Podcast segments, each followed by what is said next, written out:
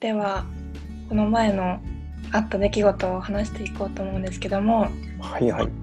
あれはある日の夕方の話ですねおー夕ご飯時でうん。 23人料理してたんですよ私を含めああ、もうお夕飯の準備ですね。はいキッチンではいはい。誰かがなんか焦げ臭くないって話になりまして 一周騒ぎですか。まあ一周とまではいかないんですけどその場にいるキッチンにいる人たちはもうそこに慣れちゃってうん全然違う部屋から来た人が「なんかここすごい焦げ臭いんだけど」みたいな話にあそれはキッチンが焦げ臭かったんですかいや分からずうん。どこなんだろうっていう 話になってとりあえず焦げ臭いっていううん話になったんですけどうん。うん。キッチンがもう一つあるんですね。ああ、シェアハウスなんで、はい複数箇所にキッチンがあると。そうですねいやもう一個の方じゃないかっていうことですか。私がその時いたキッチンではうん特に その焦げ臭くなるようなものはなかったので一人誰かがあのもう一個のキッチンの方に行って見てきてくれたんですよはいはいはい。でも特に何もなかったよってえー、怖い。でもこれ明らかに結構結構焦げ臭いみたいな感じだったんですよいや、怖いね。シェアハウス火怖いです事よになねったら大変なことだもんね。住んでるとこは1階なんですけどうん。 2階以上にもたくさん住んでる人はいるのでうん。上かなとかも思ったりはしたんですけどうんうん。でもなんかすごい近い感じらしいんですよあその焦げ臭い割と近いところで。はいうん。リビングの奥の丸岡進んでいくとあのそれぞれの個人居住スペースがあるんですけどうん。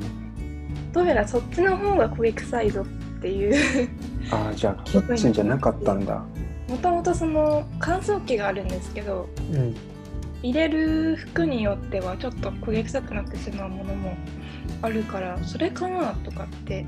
言いながらあのに疑ったのは乾燥機。次に歌っただこったんですのね乾燥機はいはい。で、まあ、23人こう廊下に行って うん、調べに行ったんですけどそしたら乾燥機でもなくえー、じゃあなどこもうなんか誰かがもう部屋の中でこうぼや騒ぎを起こしてる可能性があるってことですよね。 ちょっと怖いですよねそれ。で、まあうん。結果分かったのは、えー、とうちのシェアハウスに住んでいる、まあ、最年少の男の子がいるんですけど、はいはいはい。まあ、その子が 部屋で、えー、蚊取り線香を焚いてたっていうで ございました部屋の中で蚊取り線香焚いてたみたいです ねすごいね。えなんだろうあの電動のなんかベープとかじゃなくて。うんでももうあ本のぐるぐるのやつ、当にぐるぐるのやつをぐるぐるのやつをシェアハウスの個人居住スペースで炊いてたってこで焚いてたみたいですねとやるねまあでもその子すごい虫が嫌いなんですよなるほどでその日すごいなんか虫が窓のところにいてうんなんか閉めちゃったけど入ってきたかもしれないとかっていう話をその日してた日だったのでなんかそれでちょっと用心深く炊いたのかなって それはあのその後どうしたんですかさすがにやめてくれって話になったのかあの蚊取り線香 OK っていう話になったのかいややめてくれとかではなくうんあそういうことねみたいなあもうなんだ納よ得かっしてたみたいな感じになりもうまし一た件落着っていう楽ちゃんく って感じでめっちゃみんな笑ってたなるほどありがとうございますはい